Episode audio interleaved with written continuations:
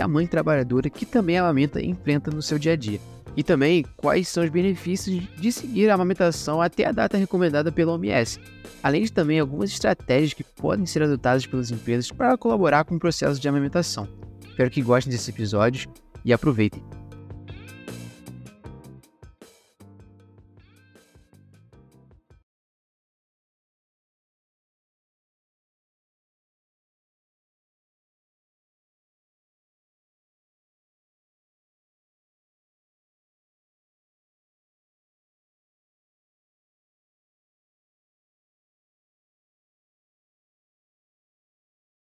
Hoje o Alimente recebe Rosane Rito, nutricionista, professora da Faculdade de Nutrição da Universidade Federal Fluminense. Rosane agora é uma colega né, de trabalho, a gente já se conhece tem um bom tempo e vai falar com a gente sobre a amamentação, os desafios da mulher que trabalha para amamentar. Então, Rosane, seja bem-vinda. Queria que você se apresentasse, falasse um pouco da sua carreira, da sua vivência na área. Fique à vontade. Ok, muito obrigada pelo convite, né? É um prazer estar aqui com a Aline, Renato e toda a sua equipe. É, e que bom que estamos fazendo essa integração, né? Participando é, de uma forma mais é, ativa com várias instituições, com, podendo alcançar vários públicos. Então, eu sou nutricionista, me formei em 92, e aí já são alguns bons anos, né? Somos é, jovens, somos jovenzinhas, jovenzinhas. E, e foi uma trajetória assim muito diversa, eclética. É, com, com, hoje eu estive na disciplina de prática integrada em unidade hospitalar, né, da Universidade Federal Fluminense, e foi incrível, porque a gente vem relembrando, né, por, por todos os caminhos que nós passamos. Então, isso é um incentivo também é, que essa formação generalista que nós temos, que as pessoas fiquem muito abertas e muito tranquilas, que a gente vai encontrar o caminho, né? E aí eu formei em 92 e fiz logo em seguida pós-graduação em nutrição clínica. Mas o, o a, a, questão familiar, né? Eu já estava casada, engravidei é, ainda na graduação, então isso é bacana porque é, perceber o quanto que as estudantes também têm que ser vistas nesse momento é, durante a faculdade de ter um apoio nosso das professoras e da própria estrutura da universidade. Então a gente vai falar sobre isso daqui a pouquinho.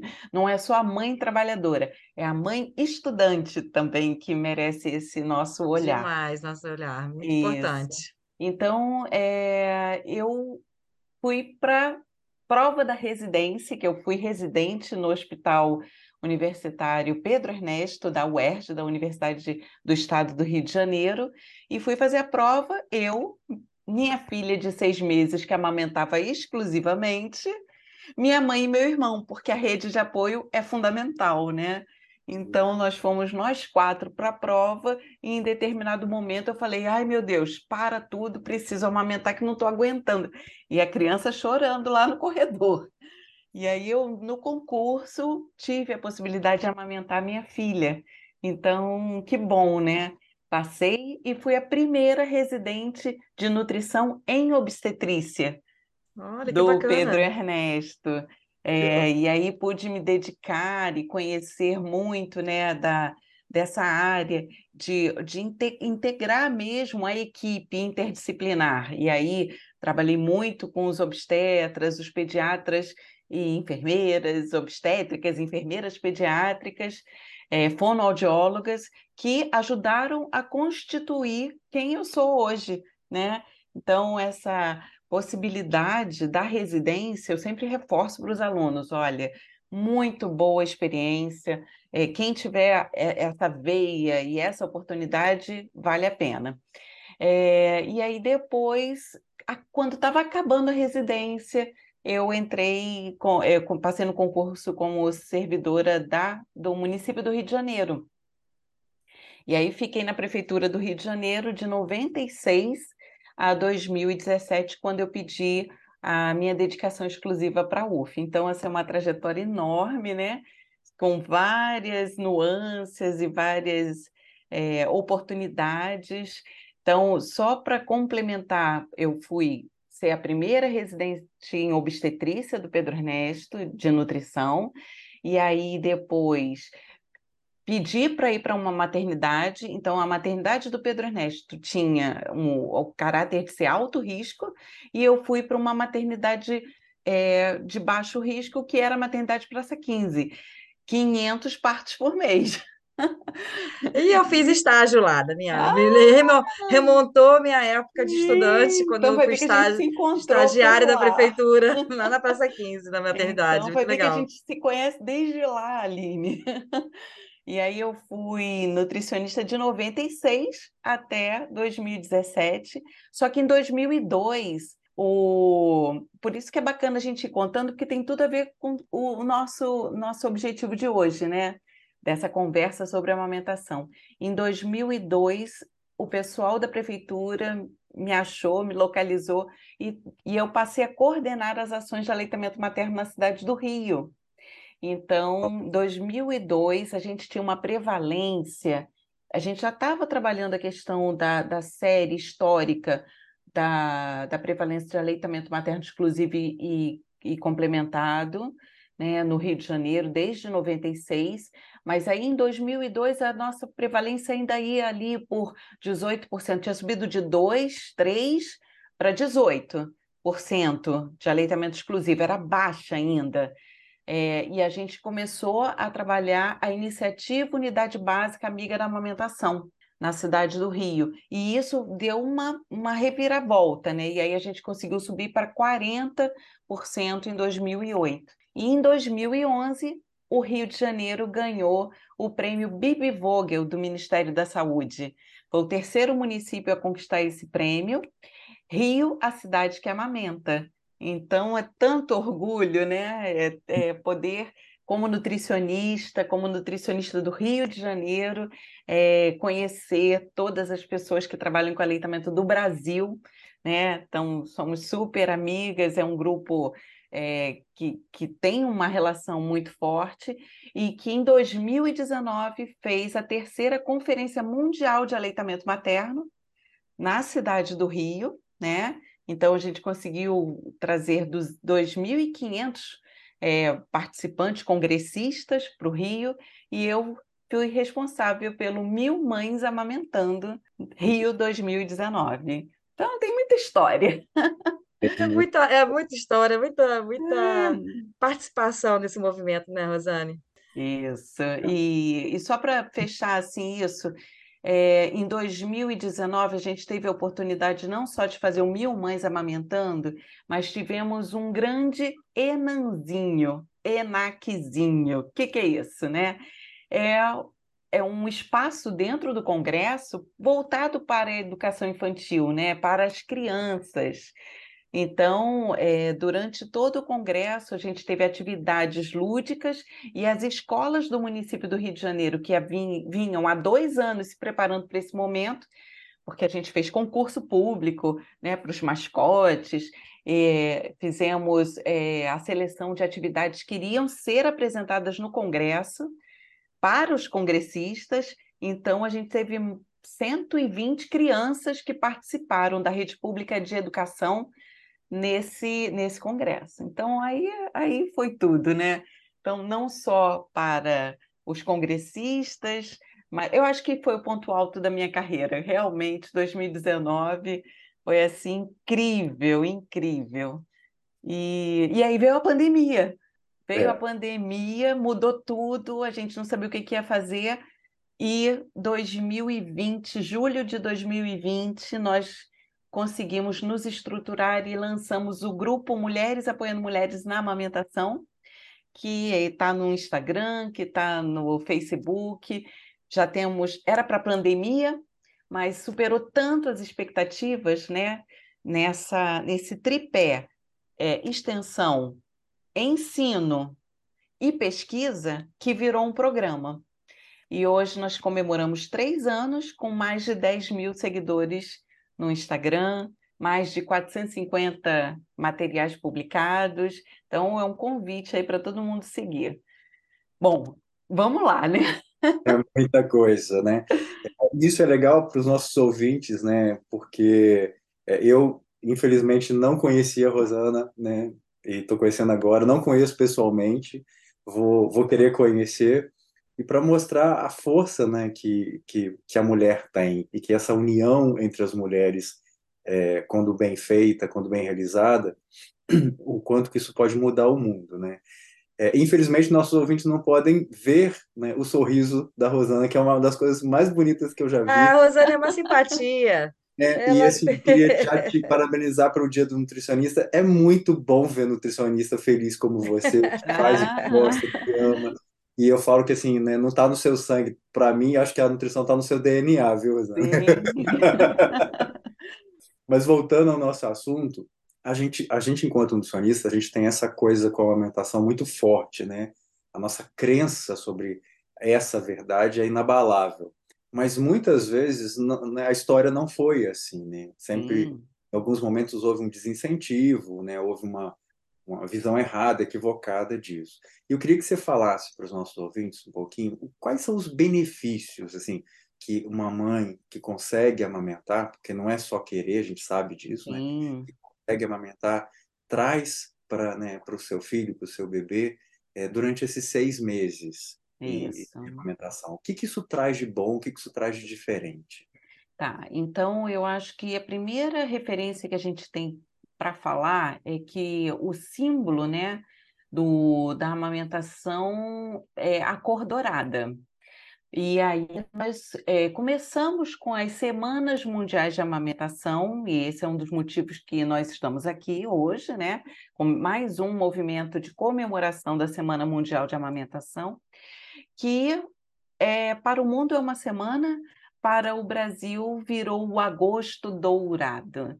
Né? Então, olha que que, que importância né, que nós, é, que viemos da década de 1970, com uma mortalidade infantil é, muito grande, e, e, isso inspirou principalmente o movimento de, dos, dos médicos residentes, lá na década de 70, que ganharam força com é, a a comunidade. Então, eles conseguiram mobilizar a sociedade, é, advogados, é, é, profissionais da comunicação, outros profissionais de saúde, e em, na década de 1980, 1981 precisamente, foi lançado o Programa Nacional de Aleitamento Materno, isso em 1981. Então, é, o Brasil, ele é uma referência, eu acho que isso é super importante da gente dizer. O Brasil, ele é reconhecido como uma referência mundial no campo do saber amamentação. Então, eu fiz, eu não tive a oportunidade de fazer o meu mestrado, que eu fiz o meu mestrado no, no Instituto Fernandes Figueira da Fiocruz, com gestantes, né? Trabalhei hábitos alimentares de gestantes obesas mas felizmente eu consegui fazer o meu projeto de doutorado, a minha tese de doutorado, também no Fernandes Figueira, com amamentação. Então, eu fui é, avaliar a implantação da iniciativa Unidade Básica Amigável da Amamentação aqui na cidade do Rio de Janeiro. Então, só para dizer que, que o Brasil ele tem uma tradição é, de promoção, proteção e apoio ao aleitamento materno, e isso é reconhecido mundialmente. É, e aí nós tivemos a instituição do Agosto Dourado. Né? Então, não, e eu digo para vocês que já falaram para mim, já é o Agosto do Diamante. já conseguimos superar e que não é agosto, é janeiro, fevereiro, dezembro dourado, né? porque nós, felizmente, trabalhamos o ano todo é, com um, uma força muito grande na amamentação e um reconhecimento muito grande é, dessa prática. E aí você perguntou, nem sempre foi assim, e digo para vocês que ainda temos muitos e muitos obstáculos. Aqui no Brasil, com, mesmo tendo essa política, que se transforma, né, que se reedita e que hoje ela ela está mais fortalecida, a nossa prevalência de aleitamento materno ainda fica em torno de 45%. A prevalência nacional, né, que foi feita agora pelo estudo, Estudo Nacional de Alimentação Infantil, ENANI, Alimentação e Nutrição Infantil, é, que foi conduzido pelo Gilberto Cac na UFRJ. Então, foi super importante esse estudo é, para dizer para a gente: a gente está caminhando, mas ainda temos um grande desafio para alcançar a meta da OMS de 2030, né, que é ter 70% de aleitamento na primeira hora de vida, é, 70% de aleitamento materno é, agora eu já não me lembro se é 50% de exclusivo e 70% de aleitamento materno, acho que no primeiro ano, e aí isso cai para 60% de aleitamento materno no segundo ano de vida. A gente está muito longe disso ainda. Então, uhum. mesmo tendo política, mesmo tendo é, conhecimento, é, nós temos uma competição da indústria né, que gerou até agora uma série é, de uma série no The Lancet sobre aleitamento materno e aí César Victora que é de Pelotas que é um, um super amigo também né é, eles chamaram muita atenção para o quanto que a indústria assedia as mulheres né e, e as suas fragilidades para dizer que elas precisam utilizar um outro tipo de alimento que não o, o leite materno. E esse assédio ele vai para os profissionais de saúde também. Então eu acho que uma das grandes grandes problemas, né, é que a gente precisa cuidar muito da formação. Não basta as pessoas acreditarem, ah, é lindo, maravilhoso o aleitamento materno. A gente precisa investir, né, que todo nutricionista, então, principalmente, tenha conhecimento das técnicas, porque é uma ciência, né? E, e, eu acho perfeito a gente estar aqui falando disso, desses desafios, e dizer que a mulher que consegue, né, passar acho que a primeira semana, vencer a primeira semana é, de amamentação, que não é fácil, vencer os primeiros 15 dias, né, através dessa rede de apoio, Aí, quando passa o primeiro mês, aí sim eu vou te dizer que começam os benefícios da amamentação. Sim. Porque é, a primeira hora é a hora de ouro, né? Então, a gente está ali no ambiente controlado, que a gente tem que buscar 70%, que ainda não conseguimos, mesmo nos partos cesáreos. Uhum. E, e aí sim, quando a gente consegue que a amamentação esteja estabelecida, que a mulher tenha tido essa, essa condição de amamentar e ela passa, né? Ela supera, né? Esse primeiro mês aí é, começa a ficar gostoso para a mãe.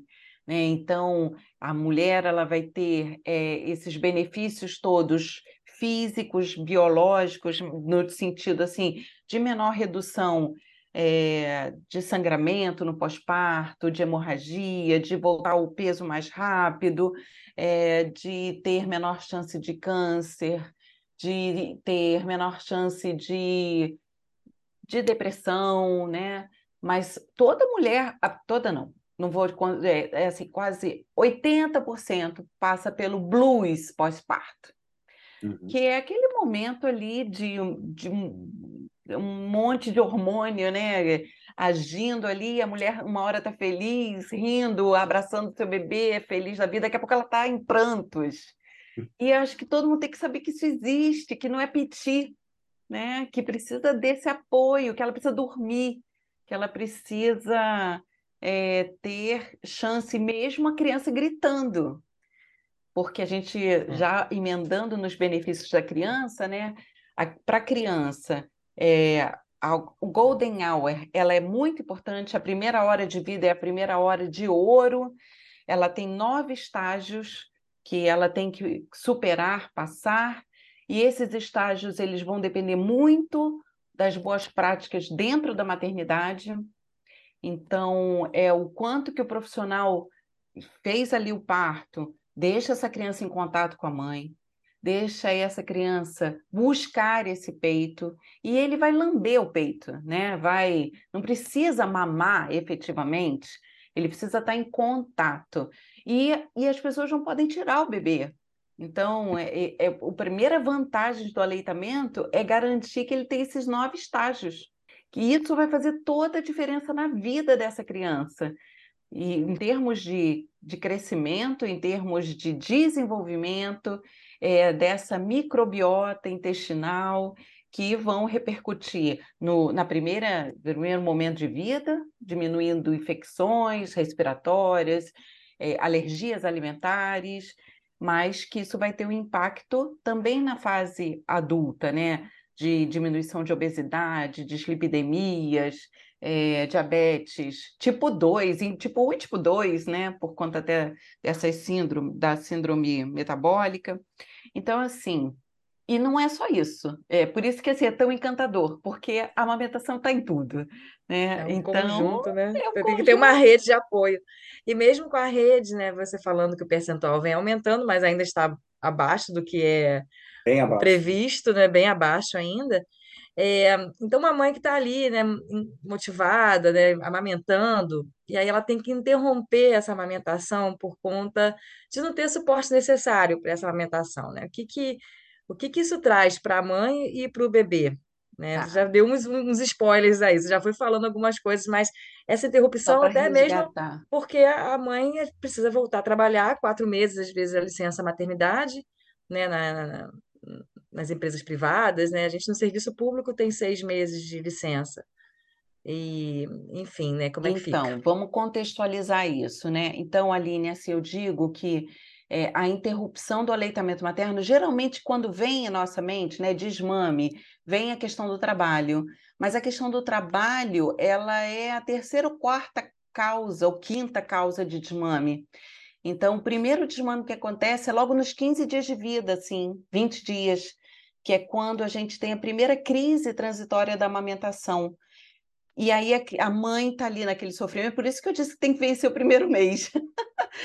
Porque mamou de um lado, mamou do outro, mamou do outro, do outro, e a criança não para de gritar, É né? assim mesmo. Tô lembrando dos meus momentos aqui há cinco anos atrás e há 18 anos atrás. Aham. E aí, o que que é isso, né? O que que é isso? Então, essa é a primeira das várias crises que vão acontecer. É quando o bebê dá um pico de crescimento, um pico de desenvolvimento. Então, ele está com fome. Ele mama porque ele está com fome. E as pessoas têm que saber disso.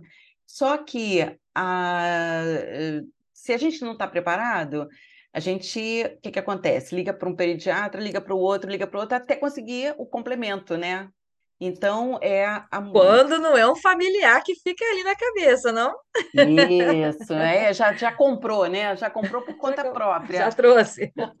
ah, o, o, é, o concorrente. Então, a, a família tem que estar pronta para esse primeiro momento, a mulher tem que estar pronta para esse momento, e eu digo mais, tem que estar pronta quando a gente consegue aproveitar o pré-natal. Nove meses de preparação, de conversa, que ela vai tomando ciência do que, que acontece. Muitas mulheres se preparam demais para o parto, que é um medo enorme, mas não se preparam para a amamentação. Né? Então, inclusive, numa prática que a gente teve na maternidade escola essa semana, duas gestantes no grupo de gestantes falaram: não quero saber de nada, porque o pessoal fala tanto que eu vou deixar acontecer. Né? E, e ao contrário, e por isso que a gente faz o convite para que as pessoas procurem boas informações. Né? E aí pro- possam buscar, de repente, o apoio do Grupo Mama, né? o Grupo Mulheres Apoiando Mulheres na Amamentação. Lá tem muito material que ah, e tem essa coisa da crise transitória da amamentação, e aí tá. Aí a gente precisa da família, porque essa mulher vai precisar comer, vai precisar tirar uma soneca, tomar um banho, e aí já ajuda. E vencemos essa etapa, o bebê mama dois dias intensamente, o corpo vai produzir leite na quantidade que ele precisa. E essa fase passa. E aí, no final do mês seguinte, outra crise, porque ele cresceu. E aí, vamos nessa e a gente vai vencendo o aleitamento. Então, que bacana essa regu- autorregulação, né? e, e mãe e filho ali em sintonia, ela vai produzir o leite que a criança necessita e para ser exclusivo até os seis meses. E depois dos seis meses, quando outras necessidades de outros alimentos se fazem é, presentes, aí sim a gente começa com a introdução alimentar saudável. Mas vocês perguntaram assim, quando não dá, né? Então, Aline, primeiro a gente precisa de muita gente capacitada, acho que com habilidade específica no, na, no, na técnica de aleitamento materno. Pega posição, porque a pega e a posição são as campeãs de desmame. Porque fissura dá causa dor no mamilo, as feridas, e aí já vai desmamar também, tá? Então a gente precisa ajustar esse primeiro momento para diminuir sofrimento.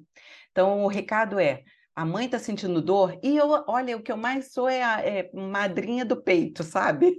Das amigas, profissionais de saúde, que falam assim, vem aqui, pelo amor de Deus. E, e o quanto que a gente é profissional de saúde, mas na hora a gente vira mãe. E precisa de ajuda, precisa de apoio. Então, vamos cuidar dessas primeiras causas e aí depois a gente vai cuidar da causa que é o trabalho. Essa criança que é privada de, de amamentar, né? Eu acho que o principal problema é assim que eu vejo que, que, que ficou banalizado, talvez. A gente anda por aí, todo mundo fala: ai, meu filho tem APLV, né? A síndrome da APLV, a síndrome da alergia à proteína ao leite de vaca. Gente, não era para ser assim, né? Então, vamos cuidar disso, porque isso acontece lá na sala de parto. Muitas crianças são é, sens de, é, sensibilizadas né, à proteína, entram em contato com a proteína do leite de vaca já na maternidade.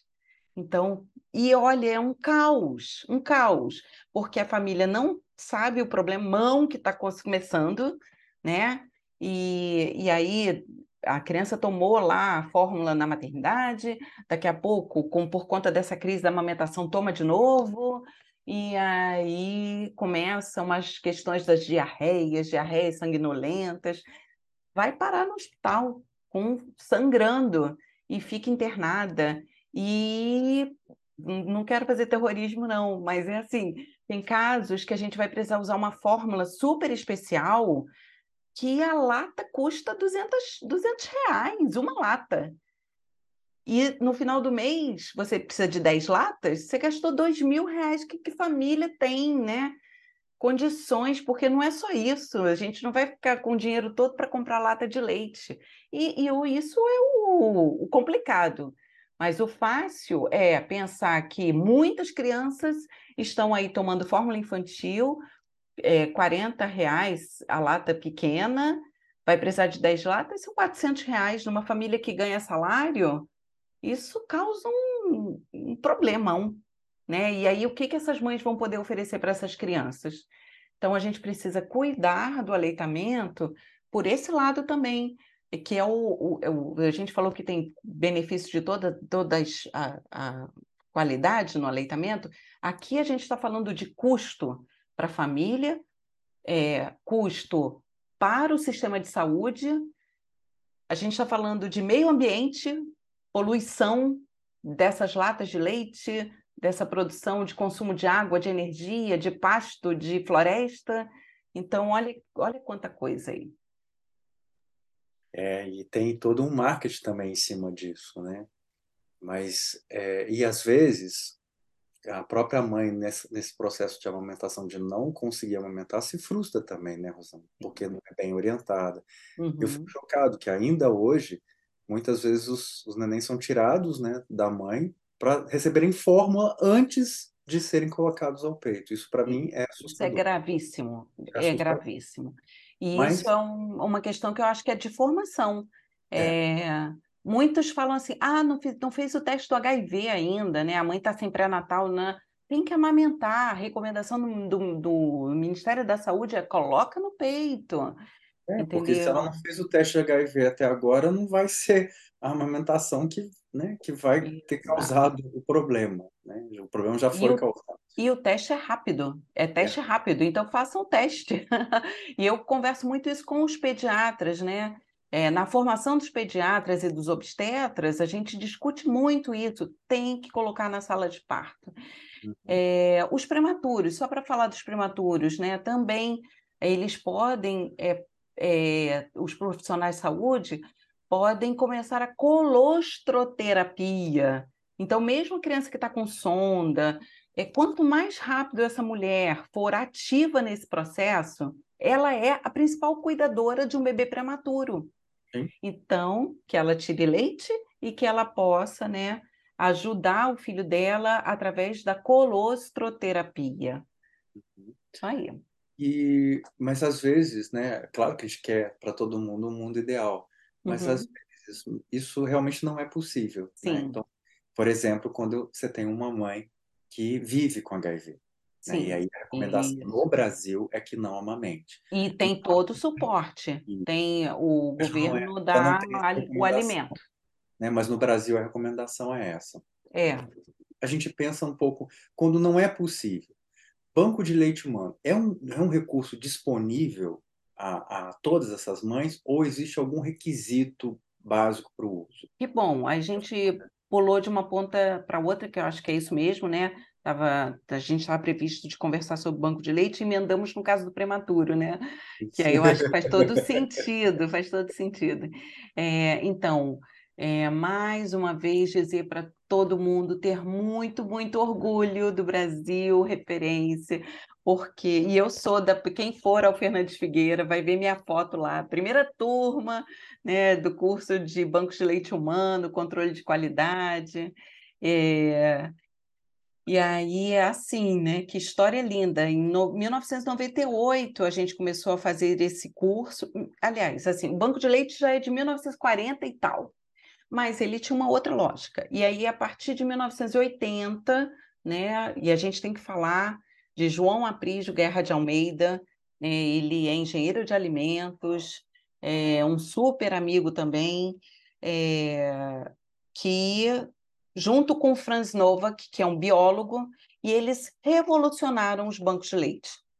Com tecnologia simples, de baixo custo, é, a gente começou, eu digo que eu fui cobaia nessa, então a rede de, de bancos de leite do Rio de Janeiro é, participou desse primeiro curso, desse desenvolvimento desse método, que virou programa de governo do Itamaraty. Então, o Brasil exporta tecnologia.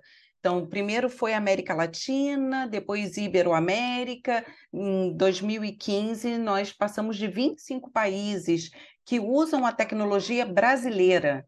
E o João Abri já ganhou três prêmios da Organização Mundial da Saúde. Então, olha que orgulho né, que a gente tem que ter nessa né, do, nosso, do nosso banco de leite. É, e os bancos de leite, eles precisam de muita doação. Inclusive, na pandemia, a gente estava muito preocupado, assim, ai, vai cair. Não, aumentou, aumentou o volume de leite doado. Que bom. Então, também foi outra superação. Mas esse leite, ele vai para o bebê internado o bebê recém-nascido prematuro, de baixo, de baixo peso, ou que tem alguma patologia que não possa ser alimentado por fórmula. Porque a gente não tem. Imaginem que doar sangue, né? A gente faz essa comparação: doar sangue, todo mundo poderia doar. E o tempo todo a gente está com problema de doação de sangue. Imagina leite, que são as nutrizes que estão amamentando e que precisam de sobra para poder doar o leite. Então é ouro mesmo.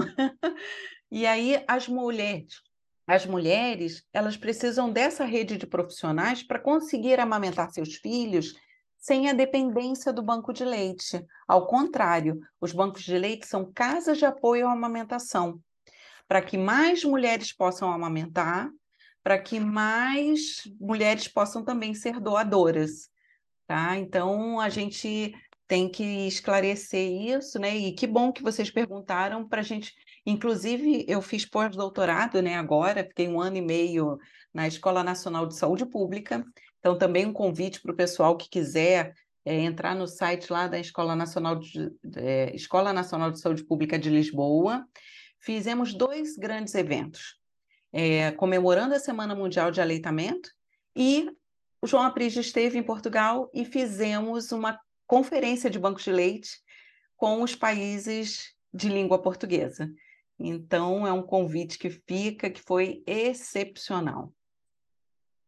Nossa, muito bacana. Isso está no site lá da Escola Nacional de Saúde Tá, Pública, a tá, palestra? tá sim. E eu mando para Ah, vocês os links. Aí depois vocês colocam lá nos descritores os links super especiais. hum, maravilhoso, muito bom. É, Renato, e aí, Renato, você está aí pensativo? Tá- Renato está com uma carinha pensativa hoje. Eu acho que ele Não é estava. meu lugar de fala.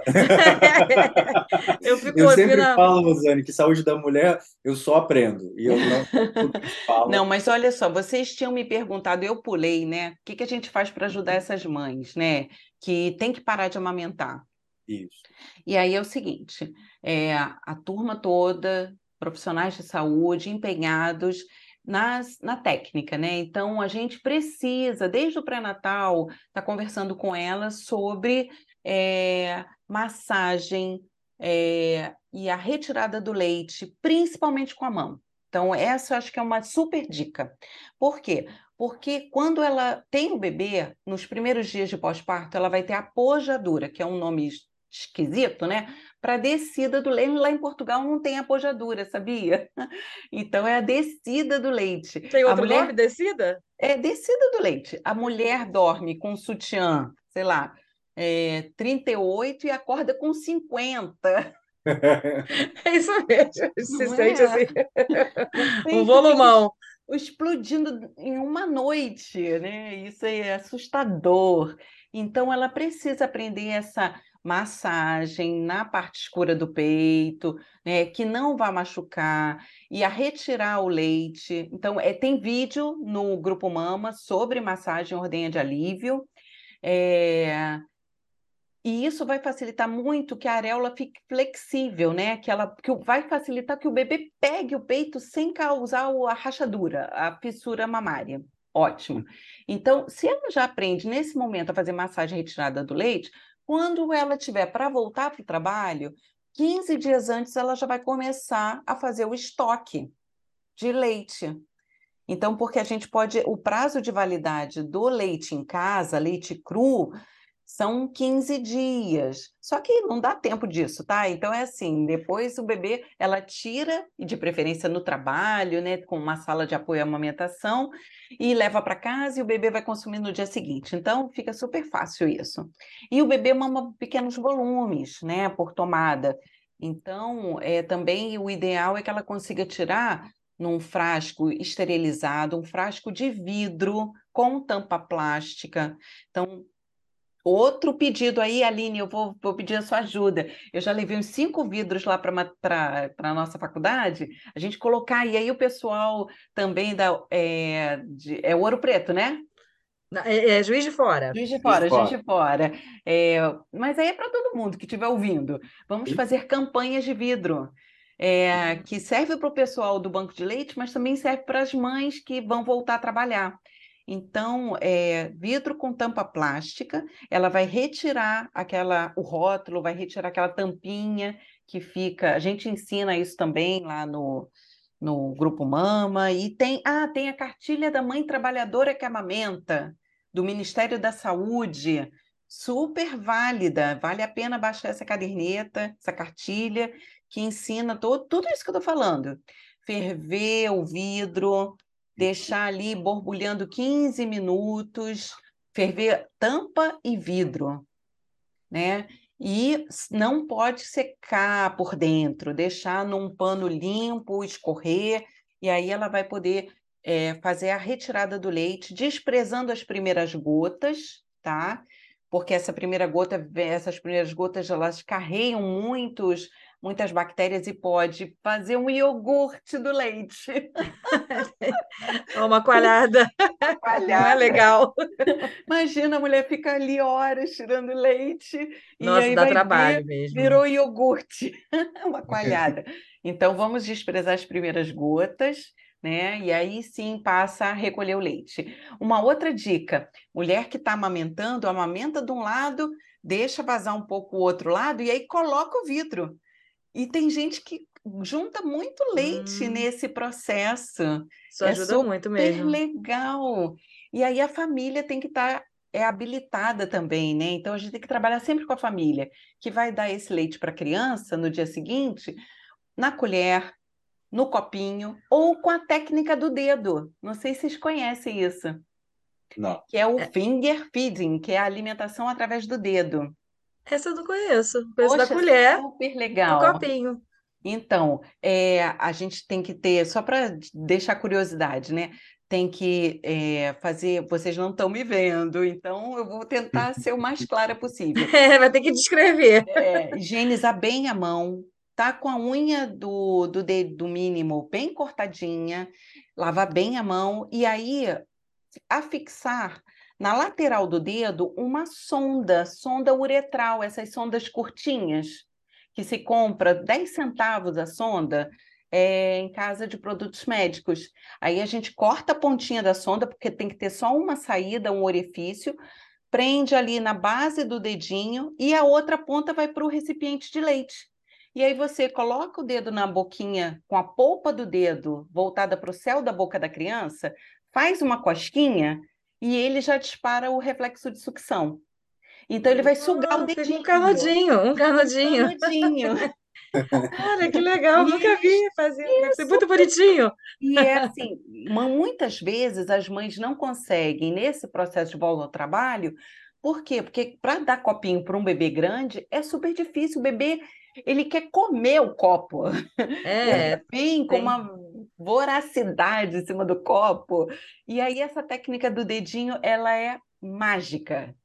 Né? E aí a Hum. gente consegue. Tem crianças que ficam dos quatro aos seis meses em aleitamento exclusivo, Uhum. utilizando, né? Então, a avó, uma tia, a secretária, a cuidadora, usando a técnica do dedinho, ou do copinho, ou da colherzinha, mantém o bom. aleitamento. Ah, que dica interessante, viu? Muito Isso. bom. Não tinha, não aprendi essa técnica. Agora também não vou, não vou ter mais filho no momento, mas vou ent- orientar outras mães que eu conheço. Ter Sim. netos, Netos, né? Netos, Os muito bem. netinhos. freios. Ah, então você já falou algum- alguns desafios, né, para as mulheres que trabalham, né, ou Aham. estudantes, né, que enfrentam aí para conciliar com as suas carreiras. Já, já deu a dica para para ajudar nesse momento. Mas assim, o que que você vê desse desafio, né? Porque a, a mulher que trabalha e que estuda para conseguir amamentar. Então, vamos lá. Então, primeiro a gente tem o grupo de mulheres que tem o direito à licença, tá? Então, no mínimo 120 dias, e se for um caso de prematuridade, essa licença só vai começar após a alta. Então, e também pode ser que a mulher tenha algum problema e ela interne, a, a alta, a- os 120 dias só começa a contar após a alta da mãe, tá? Se a mãe estiver internada. Então, isso é importante, um direito importante. É, segunda questão que a gente tem, quando ela volta da licença de 120 dias, ela tem direito por lei, né, a ter dois intervalos de meia hora para tirar leite.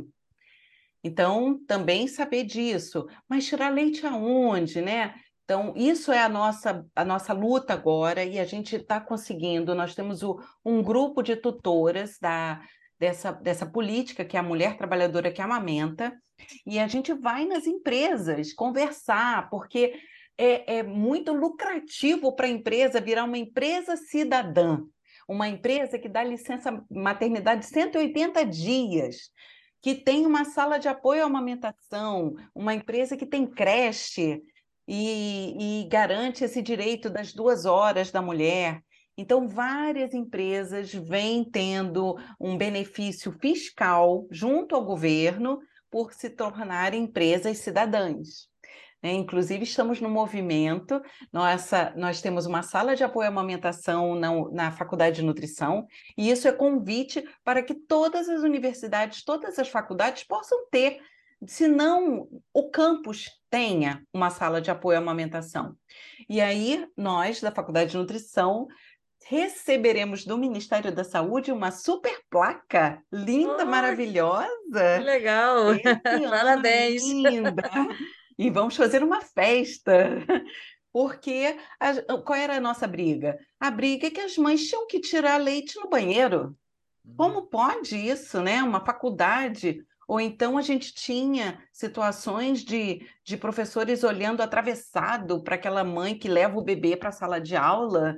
Não pode, né? Então a gente conseguiu, isso vem sendo discutido há alguns anos, e aí o reitor da Universidade Federal Fluminense, é, o Antônio Cláudio, merece toda assim, a nossa consideração. Ele nos ouviu, ouviu o Dalo, isso foi a alegação do Dalo, né, do diretório acadêmico, é, que brigou pela sala, e aí a gente vai, já, já inaugurou, mas a gente vai receber a placa. Então, é um convite. E tem, e tem mais movimento dentro da universidade, a gente está pegando um recorte aqui Temos. da Universidade Federal Fluminense, mas na UFJF não tem movimento que eu saiba sobre esse, apoio, não, né? Você sabe alguma coisa, Renato? Então vamos não. lá. Então, tá vendo? Eu me coloco aí como tutora. É, mas assim, é, é, é, interessante, Rosane, porque é, não só a, as alunas né, que precisem desse apoio na amamentação na faculdade de nutrição, mas está aberto para os outros cursos também. Sim, que, que, os que outros precisem. cursos, e a gente, como tem um shopping muito grande ao lado, a gente também vai fazer divulgação no shopping. Então, é para a comunidade. Ah, então, a bom. gente diz que essa empresa cidadã Olha a ideia, muito tem bom, essa né? sala, ela pode atender as pequenas empresas que estão no entorno porque não é grande o fluxo de mulheres que estão precisando da sala. Uhum. Então, quanto mais a gente divulgar esse espaço, melhor, tá? E aí puxei uma outra ideia que é o seguinte: no grupo Mama também tem um vídeo, porque a gente teve uma queixa de uma mãe que veio falar que foi fazer um curso de inglês, e aí no curso de inglês falaram para ela assim: olha só, você não consegue nem amamentar, nem aprender nada do curso.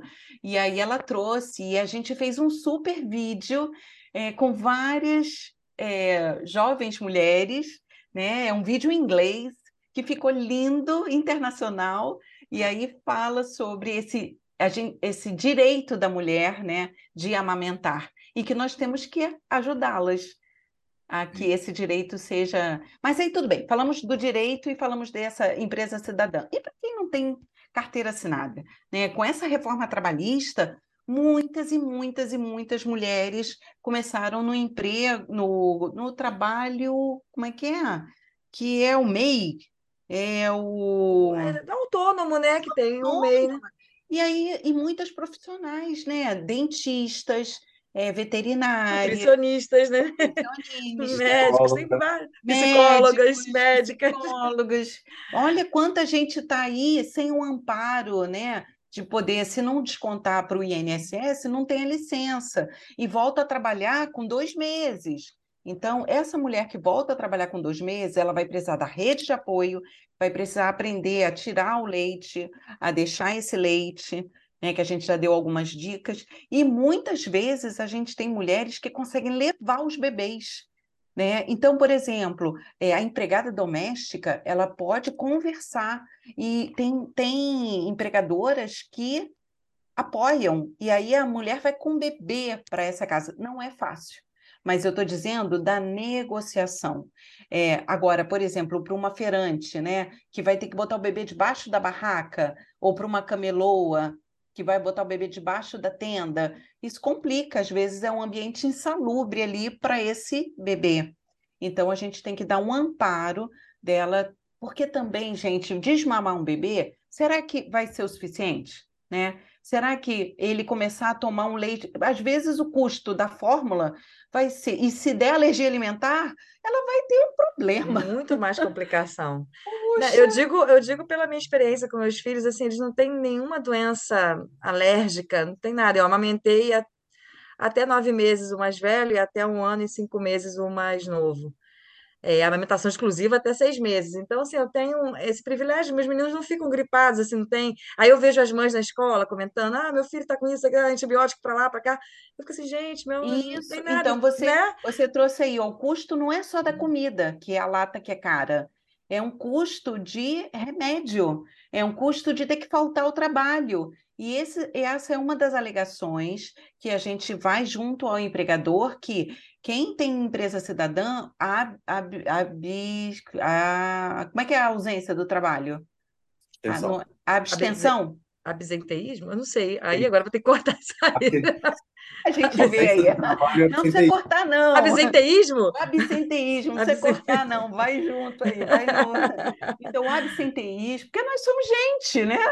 Gente como a gente, e as palavras. A gente, a gente, a gente consulta o Google. Então, o absenteísmo cai muito. A mulher, ela produz muito mais porque ela é, ela reconhece naquela empresa né? Uma empresa que está ali valorizando o trabalho dela. Então, ela se doa muito mais para a empresa, ela veste a camisa. Então, por isso que vale a pena ser uma empresa cidadã, né? Por isso que a gente tem aí um caminho. Muito bom, vou, eu vou olhar agora as empresas cidadãs, assim, para ver assim, o apoio, né? Assim, tomara que alguém que ouça a gente tenha empresa, conheça empresários, né? Que, que vá o podcast vai ouvindo e, e tem essa iniciativa, né? E tem muitas tutoras. E pode é. me perguntar quem são as tutoras aí pelo Brasil que eu ajudo. Ah, que bacana. Em termos de estratégias políticas, né, essa, essa empresa cidadã, né, ela, ao adotar nessa colaboração, implementação, existe né, estratégias políticas de incentivo a isso? Sim. Então, é, como eu falei, o Brasil ele tem uma política nacional de promoção, proteção e apoio. Isso é proteção, né? Então, promoção é o que a gente está fazendo aqui, né? Promover mesmo é o porquê que vale a pena, porque causa diferença na qualidade de vida, tanto da mãe quanto do bebê, e causa é, qualidade para o meio ambiente, para a gente que é profissional de saúde, então tudo bem. É, proteção são as leis né, as leis, os incentivos, então busquem, porque o Brasil ele, ele realmente tem uma, um, uma política que defende o aleitamento. Então, a gente, inclusive, tem a NBCAL, que é a norma brasileira de comercialização de alimentos para lactentes, que virou lei em 2006 e foi promulgado em 2015 pela Dilma. Então, assim, é, é, é muito reconhecida a proteção, né? no Brasil. E nós temos a questão do apoio. E aí são todas as ações, né? Então, a gente está aqui numa Semana Mundial de Amamentação, no Agosto Dourado, fazendo promoção, mas vale a pena conhecer essa engrenagem. E aí, no site, acho que é no site do Ministério ou na política mesmo, tem uma engrenagem que fala de todas as ações. Então, é desde o banco de leite, do Hospital Amigo da Criança, da Unidade Básica Amiga da Amamentação, ou Rede Amamenta Alimenta Brasil, é, a Semana Mundial, a NBCAL, o Método Mãe Canguru. Então, isso, isso é muito, muito articulado, muito é, valorizado, e eu acho que vale a pena conhecer.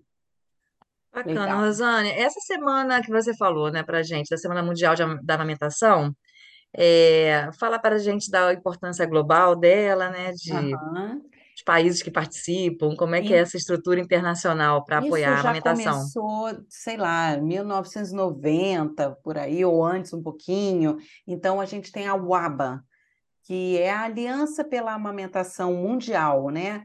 Então, é, a UABA é que nós é, fazemos uma, um, é, nós reportamos todas as ações que acontecem aqui no Brasil para a UABA, que é a, a Semana Mundial é de 1 a 7 de agosto, né, para o mundo inteiro, muitos países comemoram. E aí uma curiosidade, Portugal comemora em outubro. Por que será? Porque julho, agosto e setembro tá todo mundo na praia. Pleno verão, não ia dar certo, né? E, e aí eu falei, caraca, e aí eu pude comemorar ano passado duas vezes. Então, eu comemorei super aqui no Brasil em agosto, pela, pelo, pelas redes sociais, né, participando de vários eventos. E em outubro, a gente fez uma super evento Brasil-Portugal de comemoração da Semana Mundial de Amamentação. Lá eles comemoram de 1 a 7. E se vocês colocarem lá no site da escola, né, ele, até bem pouco tempo, ele era o campeão da, do, do ao vivo então, geralmente, as, as audiências lá têm em torno de 300 visualizações, a gente de cara conseguiu 1.200. Oh, muito então, bom! show! E o que mais surpreendeu? Que eram portugueses.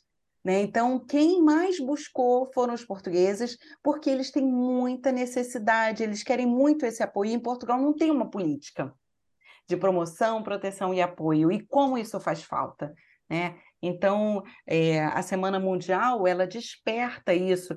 No site da UABA tem, é, é, é, é publicado todos os eventos que acontecem, e aí e pelo mundo, tem um mapa do mundo, e que fica ali quantas ações foram feitas, justamente para trazer à tona temas. E esse ano é o tema da mãe trabalhadora que amamenta. E nós aqui, mãe que estudante que amamenta, que a gente está dando essa força. Cara, e é, e é, fantástico isso, né? Porque é um movimento que é muito, muito grande. Muito grande. Importante, né? Uhum. E, e, a gente sabe que isso tudo envolve essa, essa questão da alimentação, mas se você pudesse delinear os objetivos dessa, dessa semana, assim, o que, que se quer esse ano, por exemplo? Então, o, o principal objetivo é a mobilização social. E, e, é isso aqui que vocês estão fazendo, por exemplo, é, profissionais que são nutricionistas, mas que de repente não têm oportunidade de estar nessa, nessa, nessa área, conhecendo esse contexto, né? E aí a gente tem, por conta do Agosto Dourado, muitos eventos acontecendo e é a oportunidade de chamar atenção para o assunto. Durante muitos e muitos anos, o Ministério da Saúde ele trazia as atrizes né? Então, a, e eu conheci todas, viu? Tiete, Tiete delas ficava lá paquerando e muitas delas viraram assim parceiras, né? Então, eu vou citar aqui Maria Paula, do Cacete e Planeta. aí é, ela tinha essa... Maria Paula é super 10, ela é embaixadora do Unicef, é. e aí, quando a gente fez o Rio 2019, né? Ela ajudou a gente na campanha do, da vaquinha, do crowdfunding, né? E a gente conseguiu arrecadar dinheiro para poder trazer as mães para o Mil Mães Amamentando. É, foi super legal. Outra foi a Cássia 15, que a Praça 15 ia ser fechada, a maternidade Praça 15 ia ser fechada, e aí a gente conseguiu, né, que ela desse, a gente fez o abraço na maternidade Praça 15, em plena Praça 15.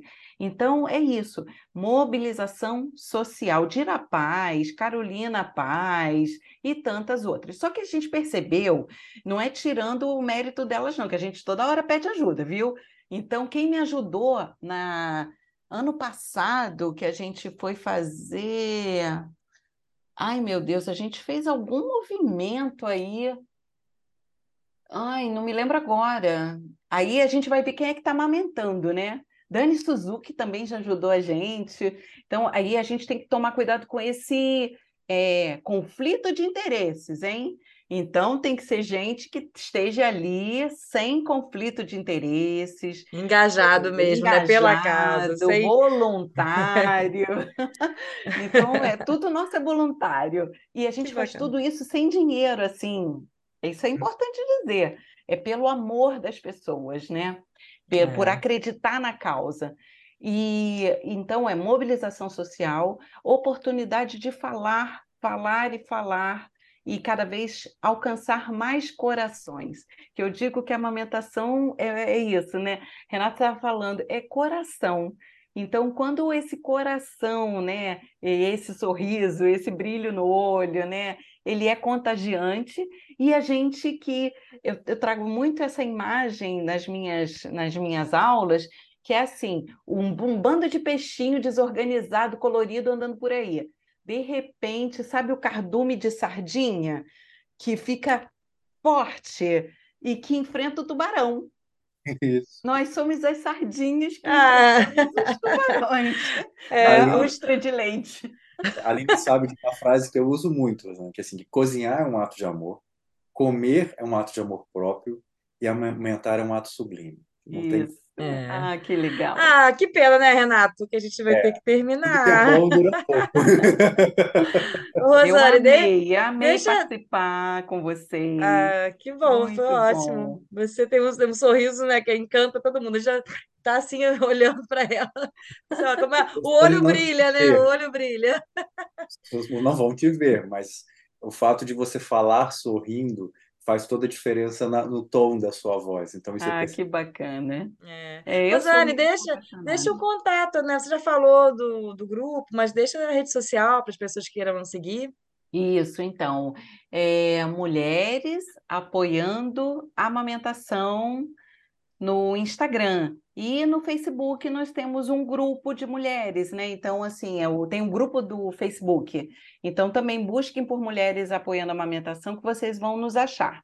E vão ser mais aí acrescentando essa, esse, esse grupão né, que a gente já tem é, e que, que difunde. Um recado final é: para os profissionais de saúde, nos destaques do Instagram, tem lá um catálogo de materiais, porque nós temos 450 materiais. Na hora do atendimento, a gente se perde, né? E aí nós criamos esse catálogo. Então, se você pega o QR Code, né, é, faz lá a foto, entra pelo QR Code ou pelo link, você vai ser direcionado por, pelos temas mais utilizados. Então, pegue posição. É, como tirar o leite? É, aí vai te direcionando para o que você para os assuntos mais badalados do grupo Mama. Então, acho que isso é uma super dica. E é para ser usado, né? Então, a gente vai. É, um, um dos próximos desafios, além dessa rede Brasil, Portugal, Angola, Moçambique, Cabo Verde, né, do, dos países da, de língua portuguesa, que eu acho que assim, a gente não quer que as pessoas usem o material do Mama, né? Mas é, é essa inspiração para que a gente possa fazer a adaptação transcultural. Né? Então, é essa parceria da CPLP, que é importante, Comunidade de Países de Língua Portuguesa. É, mas aqui internamente falando, né, Brasil, a gente vai buscar que os serviços de saúde, através dos secretários municipais de saúde, também possam lançar mão desses materiais. Porque a gente está ali, falando e tal. De repente, a mulher, hoje em dia, no, no, no WhatsApp, né? Então, o, prof, o, agente comunitário manda lá o, o, o vídeo, manda o vídeo de ordenha, manda o vídeo de pegue posição, e, e conseguiu, Aline, aí entrar no, depois vocês vão entrar, vão entrar nos destaques e olhar o catálogo. Eu estou tentando aqui, estou tô, tô conferindo o que está falando. Estou a curiosa. Muito é. bem. Muito obrigada, Rosane. Foi ótimo nosso bate-papo, acho que muito informativo, né? Tem várias dicas aí para as mães que estão aflitas, para a família, né? Para uhum. os companheiros também, os parceiros que estão juntos. Então, assim, é uma rede né, de apoio, né? Não é só a gente pensa é, na mulher, YouTube, mas não também... é propaganda pessoal, não, mas é assim, no YouTube YouTube, eu não faço vídeo meu, mas tudo que é da amamentação, dos eventos todos, a gente coloca lá numa pasta amamentação e está aberto. Então, também dá para procurar e tem muita coisa boa, muita parceria. Ah, acabei de lembrar da Beth Goffman, que foi no aterro, né, num super mamaço que a gente fez, 4.500 pessoas em 2011, e a Beth Goffman estava com gêmeos lá amamentando os gêmeos. Então, essas coisas estão lá no YouTube, essa história aí super antiga, né, que vem desde lá de 96. Então, vou, vou fazer 30 anos, né? Já fiz, aliás, 30 anos na amamentação. Olha, essa é uma das razões porque eu amo tanto fazer parte do Alimente, né? Cada que semana legal mesmo que eu não esteja no meu lugar de fala, eu saio bem empoderado. Que bom. Conhecimento partilhado. Sensibilizado, né, Renato? É, Ó, vou fechar dizendo: nós estamos num outro movimento que é a paternidade responsável. Nas maternidades, a gente tem os enfermeiros fazendo grupo com os pais. Né? Meu amigo Marcelo da Carmela Dutra é precursor desse movimento. E, movimento para que se aumente a licença paternidade, né? Que ela então, seja pela mesma quantidade. Cinco dias para a licença de a, a, habitual, empresa cidadã aumenta para 20. É bom também falar disso. E junta Não. férias, então dá para ficar aí quase ficar... dois meses ajudando no, ali. No apoio, na parte mais apoio. crítica, esse começo. É. Ah, que bom, Rosane, muito obrigada.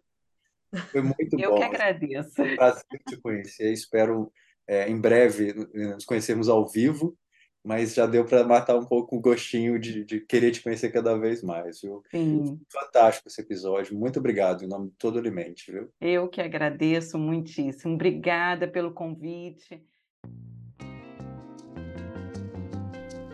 Bom, esse foi o nosso episódio dessa semana. Espero que todos tenham gostado. A Rosane conhece muito sobre esse assunto que envolve a alimentação e sobre o que a mãe passa nesse processo que é tão importante para a vida.